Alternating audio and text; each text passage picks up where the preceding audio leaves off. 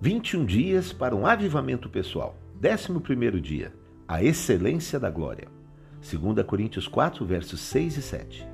Porque Deus que disse: Das trevas resplandecerá a luz, Ele mesmo resplandeceu em nosso coração para a iluminação do conhecimento da glória de Deus na face de Cristo. Temos, porém, este tesouro em vasos de barro, para que a excelência do poder seja de Deus e não de nós. Todos nós queremos servir a Deus com excelência. Excelência é fazer bem feito, com arte, beleza, criatividade, técnica e da melhor forma.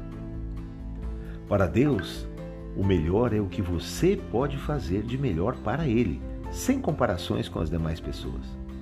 Deus só aceita o que for feito com excelência. Não há outra forma de servir. Deus só aceita o melhor novilho do rebanho, o macho campeão.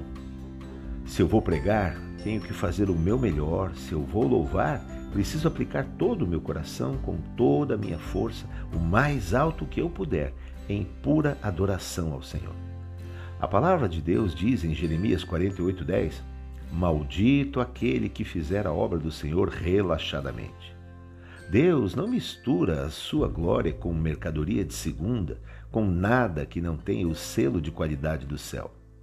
Nada que é feito só para constar vai poder ter a glória de Deus, pois a glória é a presença manifesta do Senhor e isso só acontece com aquilo que é o melhor. Excelência na palavra de Deus não é um conceito humano, portanto, não depende de avaliação humana pela aparência natural. Aparência exterior para Deus não representa nada. É preciso ter o selo de Deus. Jesus sempre fez tudo com a maior excelência.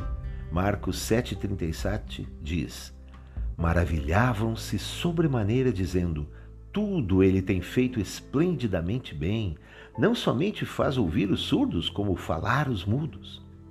Excelência é a presença, é a unção de Deus, o poder dele agindo. O que o homem pode fazer, por melhor que seja, ainda não é excelência. A excelência vem quando fazemos aquilo que seria impossível fazer sem Deus. Excelência significa ir além do limite. É quando o que você fala se torna a palavra de Deus no coração de quem ouve. Não importa o que você faça, Deus reconhece o que é o melhor e derrama sua glória.